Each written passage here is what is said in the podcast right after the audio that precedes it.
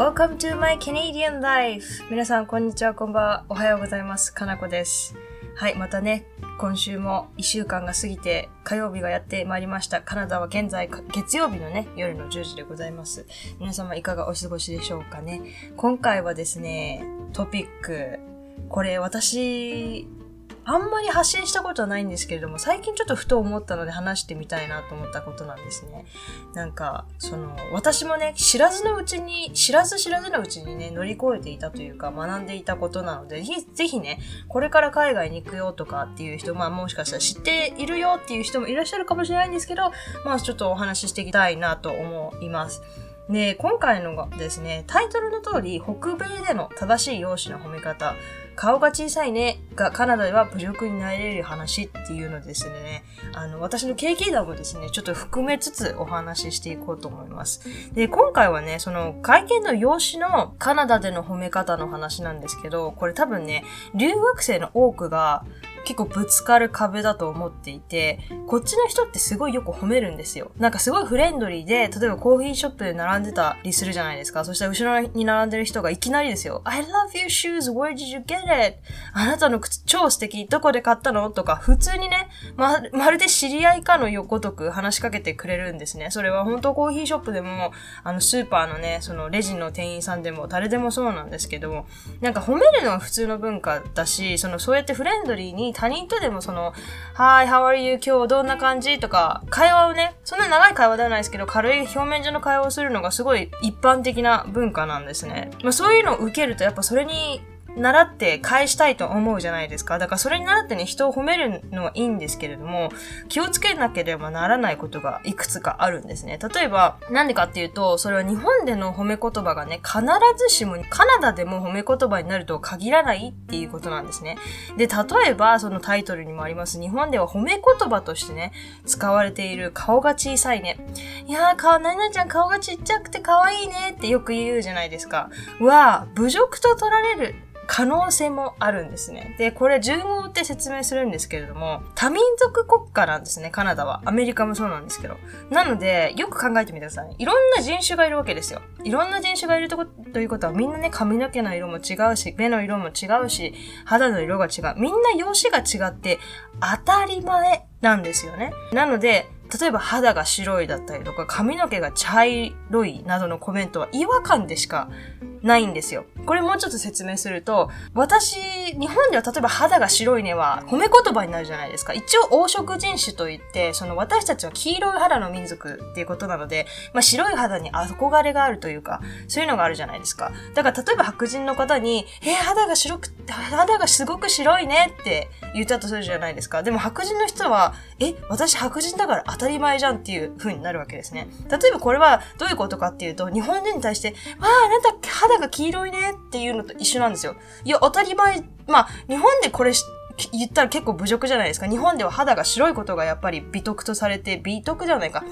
美しいとされている分、多分それは侮辱になってしまうかもしれないんですけど、その、そこを踏まえないで言うと、その、ただの事実でしかないじゃないですか。私たちは黄色人種だから肌が黄色いし、白人の人たちは肌が白いし、だから事実でしかないから、白人の人はそれを言われても、だから何っていう風に思ってしまうんですね。褒め言葉として受け取ることができないんですね。肌が白い。いや、それは私が白人だから当たり前じゃねっていう話話なんですね。一方、その民、日本は単一民族国家で多くの人がアジア系で民族で黒い髪の毛、茶色い目、そして黄色い肌なのの、みんながみんな、まあ、そこだけを見たら共通点の方が多いじゃないですか。まあ、たまにね、茶色い髪の毛の人だったりとかね、生まれが、で地黒だったりとか、目が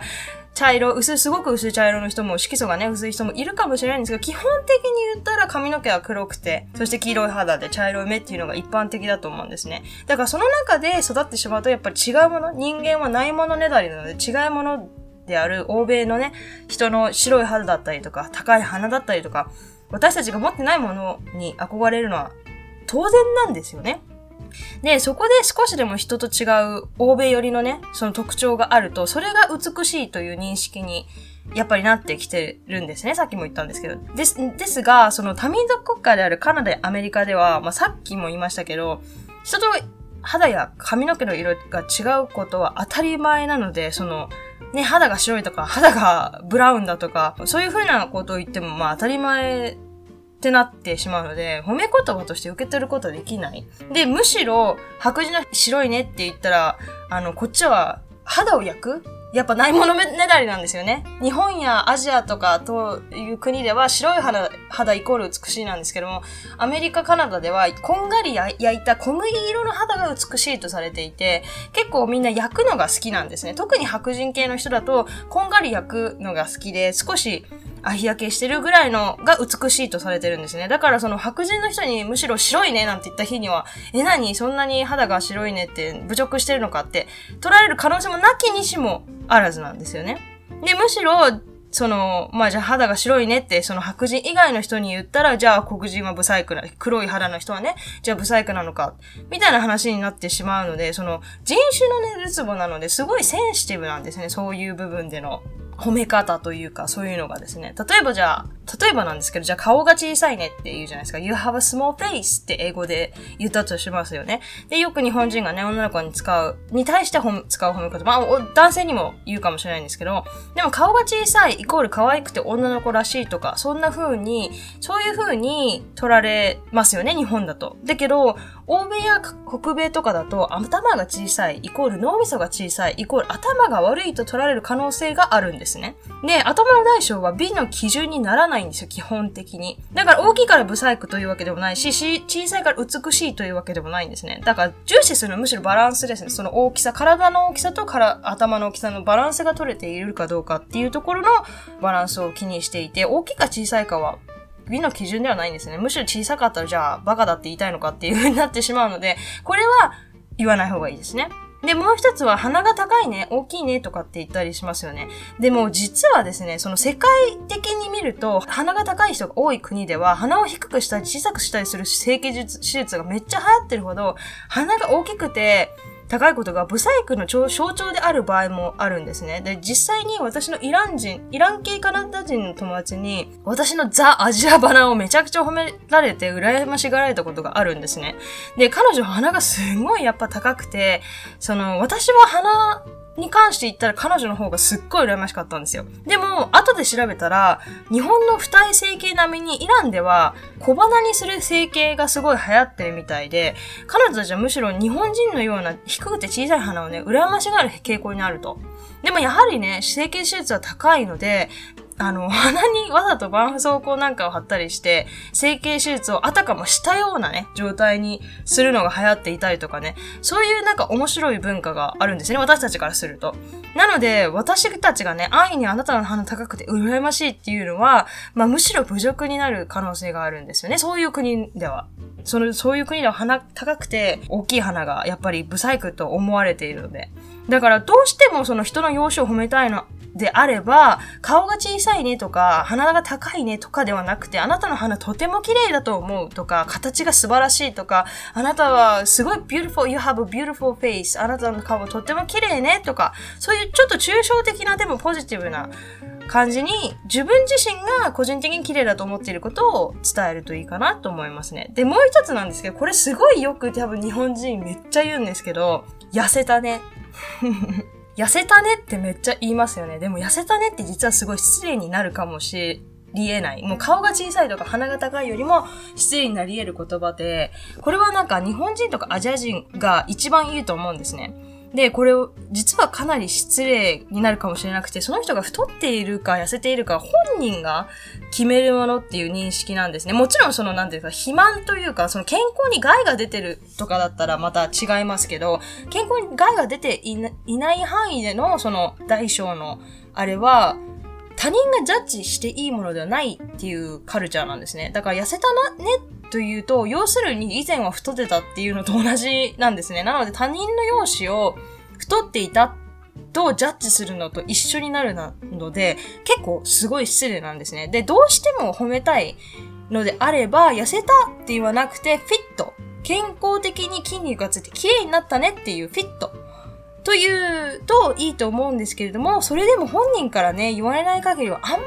この痩せたって You got skinny とか You lost weight とかは、あんまり言わない方が無難かなと思いますね。じゃなくて、やっぱり、You、もしどうしても言いたいのであれば、まあ、You, you became so fit とか、なんか You look healthy だねとか、そういう感じで言葉を変える？ちょっとこっちの文化に合わせた感じで変えていくといいかなと思うんですね。で、ここまで話してきて大体予想がつくと思うんですけど、その国や文化によって何が美しいのかやっぱ違うんですよね。で、日本を含むね、アジアや、えっと、あと南米でもね、肌が白いことが褒め言葉っていうのは結構有名だと思うんですけども、北米ではね、もうさっきも言いましたけど、白い肌を逆にこんがり焼いて、その健康的に見せることが、その美とされていて、本当にないものねだりだなと思いますよね。で、例えば日本では、その、八重歯は可愛いと思う人が多いと思うんですね。八重歯って、八重歯があって可愛いねって言うじゃないですか。でも、歯並びが綺麗なこと、歯が白いことが美しいとされている北米では、八重歯は貧乏や不潔などのイメージにつながるんですね。要するに歯並びが悪いとか、八重歯があると、まあ歯並びが悪いとやっぱり歯磨きをしても綺麗には磨けないっていう印象があるので、なので、は、刃が悪いイコール歯並びが悪いイコール、まあ、歯磨きがちゃんとできないみたいなね、そんな風なイメージにちょっと繋がってしまうんですね。まあ日本ではね、歯科矯正は北米に比べるとまだまだやってる人が少ないイメージなので、北米の人の間でもね、日本人はなんであんなに歯並びが悪いのって、ちょっと囁かれるぐらい、その日本人のね、歯に対する、そのケアっていうのは、北米と比べるとまだまだだなっていう感じがしますよね。あと言えばですね、面白いのが、バリでは歯をね、一本一本削り、尖らせることが美しいとされていたりとか、歯一つとっても、その国や文化によってね、美の基準が全く違うことがわかりますよね。なので、その海外や他の文化出身のね、人に自分のスタンダード、日本のスタンダードで容姿について褒めたつもりでも、けなしになってしまったりとか、わからないところでね、他人を傷つけてしまうかもしれないので、本当に、あの、これは注意が必要だと思います。で、さっきもちょろっと言ったんですけど、あの、じゃあ北米でね、褒めるときはどうすればいいのかっていう話なんですけど、日本においてのね、褒め言葉は、容姿を説明する褒め方だと思うんですよね。その肌が白い、鼻が高い、背が高い、痩せているとかは全部その人の容姿を説明してる言葉ですよね。もちろん日本人からしたらそれは褒めてることになるんですけれども、北米ではね、それは控えて、北米では説明をするのではなくて、その人の選択を褒めるとかなり無難です。例えば、まあ、冒頭でそのコーヒーショップで靴綺麗ねとか、靴最高だねって言った感じで、I like your shoes あなたの靴素敵ねっていうのは、その本人の容姿ではなくて、その靴を選んだあなたのセンスや選択を褒めてるじゃないですか。なので褒めたい人がいたら、その人の服装だったり、アクセサリーとかを褒めるとかなり無難で、しかも喜んでくれると思います。で、どうしても容姿を褒めたいという場合は、容姿を具体的に説明するんじゃなくて、beautiful、綺麗とか、awesome、素敵などの言葉を使って褒めるといいと思います。例えば鼻が高くていいなと思ったら、you have a tall nose 鼻が高いねって日本式に言うのではなくて、You have a beautiful nose とっても素敵な鼻ねという具合に説明をするのではなくて、どれだけ素敵な鼻かを伝えるといいと思います。あくまでもね、その高いか低いかではなくて、個人的に、あなたが個人的にその人の鼻がすごく綺麗だと思っていることを伝えれば大丈夫です。じゅ、ね、日本の美の基準は分かりやすくて具体的に決まってるじゃないですか。肌が白くて、鼻が高くて、目が大きくてとか。だけど、北米では美の基準はそれぞれ人によって違うんですよね。やっぱ人種が違うので、それ当たり前なんですけど、なので日本みたいに容姿を説明してしまう褒め言葉だと、それに当てはまってない、いないイコールブサイクと取られてしまう可能性があるので、とってもリスキーなんですね。で、みんなが違って当たり前なので、容姿の説明は褒め言葉だと気づいてもらえない可能性もあります。だから何みたいな。そんな感じの反応になってしまうかもしれません。なので、その抽象的にね、自分が素敵です、だと思っているよということを伝えるとか、その彼らのね、アクセサリーとか選択であることを褒めるといいと思うんですよね。で、これを書いてる時に、そのふと思って、私の旦那がですね、よ、よく、なんか、リサは、お目目大きいねとかってふざけてめちゃくちゃ言ってくるんですね。すごいす、あの、結構頻繁に言ってくるので、なんだなんだと思って、わた、まあでも日本人の私からしたら嬉しい言葉じゃないですか。それは目が大きいっていうのは褒め言葉だとしても。だから、でもふと思ったんですけど、今までうれ、喜んで受け取ってたけど、もしかして褒めてないのか、あいつは、と思って、今日、あの、ふと聞いてみたんですね。褒めてつもりで、褒めてるつもりであれは言ってるのって言ったら、いや、褒めてるつもりはないよ。だけど事実大きいと思ってるから言ってるだけって言われたんですよ。で、なんかその、今日のポッドキャストの話をした時に、あ、そうなんだ。日本人だったらそれ褒め言葉になるんだよって言ったら、え、なんで？って言われたんですね。なんかその、それが褒めてることになったら目が小さい人がブサイクみたいで、それは差別になるじゃんって言われたんですね。だから、ああ、確かになるほどなと思って、日本人はその、気づかないうちに、お互いを差別というかしていた。要するにだって、あ、顔が小さいねとかだったら、じゃあ顔がでかい自分はブサイク、顔があなたよりでかい人はみんなブサイクみたいな、逆に言ってしまえばそういうことじゃないですか。あ、痩せたねっていうことは前は太ってたねっていうことの表しだし、まあ、要するに、まあ、仲が良くないとね、そんな、まあ、痩せたねとかは言わないとは思うんですけど、まあ、初対面の人にね、目が大きいねとか顔が小さいねとかはよく言ったりするんですけど、よくよく考えてみればね、まあ、それはお世辞であるっていうことは日本人多分分かってるとは思うんですけれども、それでもそのお世辞文化がね、あまりない北米、まあ、北米はその、思ってないことは言わない？思ってることは言うけど、その、日本ほどお世辞っていう文化があんまりないんですね。日本は結構お世辞言うじゃないですか。やっぱり気分、人の気分を良くさせたいとか。なので、そこまで、ね、日本みたいなお世辞文化がもうないので、思ってないことは言わないし、思ってることはズバズバ言うっていう感じなので、やっぱそういう意味でもね、その日本の褒め方っていうのはだいぶ違うなっていうのがありますよね。はい。ということで、すごい めちゃくちゃ走って喋ってしまったんですが、え、今回はね、そんなトピックでした。はい。このリスナーさんでですね、結構世界中に散らばっているので、もし自分の住んでいる国ではこういうのが B の基準だよとかっていうのがあったら、ぜひぜひ教えてください。そういうの聞いてみたいですよね。なんか国によって全部違うじゃないですか。なんか北米は結構人種のるつぼなので、その抽象的な褒め方が一般的なんですけど、やっぱり日本みたいにね、肌が白いとか、そういう具体的なね、美のスタンダードがいろいろあるじゃないですか、国によって。首がね、長い方が綺麗とかありましたよね。ベトナムだったかな東南アジアのどっかで。なので、そういうのとかがあると思うので、もしね、そういうのがあるよっていうのが、あの、シェアしていただけるのであれば、すごい幸いです。はい。ということでね、次のコーナーに参ります。Question of the Week 質問コーナーはい。では読ませていただきます。こんにちは。日本で大学2年生をしているものです。3年後期から1年間休学してカナダに行くか迷っています。本当は留学をしたいのですが、お金の事情でワーホリをすることになりそうです。だけど、学生で経験もなく、英語も疎い状態でワーホリに行くことがすっごく不安です。何かアドバイスをいただけたらなと思います。ということでね。はい、まず、あのー質問ありがとうございます。はい。この質問ね、これちょっと答えたいなって個人的に思ってしまった理由がありまして、実は弟もね、同じような状況で、1年間留学する予定なんですね。あともう一つが、その理由が、大学をね、休学してまでその海外に行く、まあワーホリでも海外に行くっていうのは、その本人のね、すごい強い意志を感じたんですね。だから、ああ、これいいなってぜひ答えたいなと思ったので、あの、あくまでね、私の意見で答えさせていただきます。私はですね、ほんとワーホリとかでも何でもいいと思います。あの、留学のね、一番の目的は、目的は、英語と文化学習だと思うんですね。で、は、それはワーホリでも本当に十分こなせるものだと思っています。で、学生で経験もなく英語も疎いということで、すごく不安だということなんですけど、全くもってね、不安に思うことはないと思います。大学をね、休学してまで留学しようとしているだけで、その強い意志がね、伝わってきますし、その強い気持ちがあるれば、こちらに来てからも英語への習得への努力をね、することが簡単に想像できるかなって思います。確かにね、仕事の経験が浅い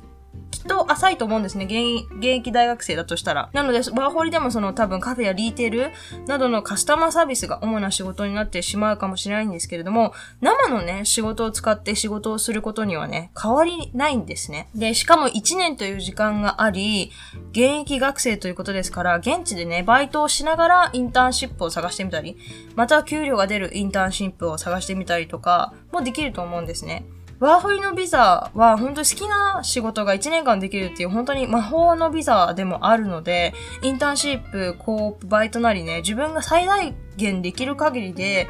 経験を積んでコネクションを作っていければいいんじゃないかなと思いますね。で、今ね、ちょうどね、ちょうどって言ったらあれなんですけど、コロナのせいで先がなかなか見えないと思うんですね。だから計画が立てづらい時期ではあると思うんです。だけど、これを逆にチャンスだと思って時間が作れる。余計にね、時間があるっていうことなので、日本にいる間にすごいリサーチをしたりとか、そのワーホリでできることだったりとか、日本にいる間にね、そのワーホリ先の仕事を探すなんてことも不可能ではないので、で、今特にコロナで、あの、ここ今年か来年に来ようと思ったら多分、その、就職先がないと、ワーホリのビザ持ってても入れないんですね、国に。なので、そのぜひね、その日本から就活、まあ、英語学習はもちろんですけど、就、就活をね、してるだけでも他の人より一歩二歩ね、普通ワーホリって、そのこっちに来てから仕事を探し始めるんですけど、こっちに来てすぐ仕事を始めることができたら、もう人より三、一歩二歩三歩はね、確実に、あの、先を歩けることになりますので、なのでね、逆にその、この、今のコロナの時間を、あの、チャンスだと思っていただいて、頑張っていろんなリサーチをしてですね、日本国内で、あの、カナダに行くまでにできることを、あの全力でやったらね、その1年でも本当に濃い、中身の濃い1年になると思いますので、あの、ぜひね、行くビザは関係ないのね。だって、交換留学で行ったとしても、なんていうんですか？留学でね、引きこもってね、ぼっちでね、失敗、まあ、留学に失敗はないって個人的には思ってるんですけど、そういう風に終わってしまう方もいらっしゃると思うんで、そう、本当に本人次第だと思いますね。逆に交換留学だと、あの、逆に仕事ができないんですね、確か。で、バイトでしたとしても確か限られるんですよ、時間が。なので、ワーホリを使って仕事ができるってことは、インターンシップコープができるわけなんですよ。でも、それはすごい、超アドバンテージだとか私は思っていて、現役大学生ということなので、現地のね、会社に片っ端から連絡して、日本で現役大学してしてるものですと、あの、インターンシップ雇ってませんかと、あの、ガツガツね、行ったらいいと思います。それでね、1年間インターンシップしてね、日本に戻ってきたら、もうただのワーホリじゃないんだぞと。他のワーホリさんには失礼ですけど、現役ね、大学生でわざわざ休学してね、1年間ワーホリビザを使ってインターンシップしてきましたと。現地の企業で働いてきましたと。もうそんなの本当に就活に大活躍ですよ。なのでね、あの、この、ビザも時間も有効に使ってですね、行ってくれたらなって思います。はい、ということでね、今週はこんな感じで終わりたいと思います。質問や感想などはね、いつも通り概要欄に、えっ、ー、と、Twitter の DM か、オンラインお便りか、E メールアドレス全部載ってますので、よかったらそこちらまでお待ちしております。Thank you all so much for listening. I hope you all have a wonderful week and I'll see you all on my next podcast. Thank you very much.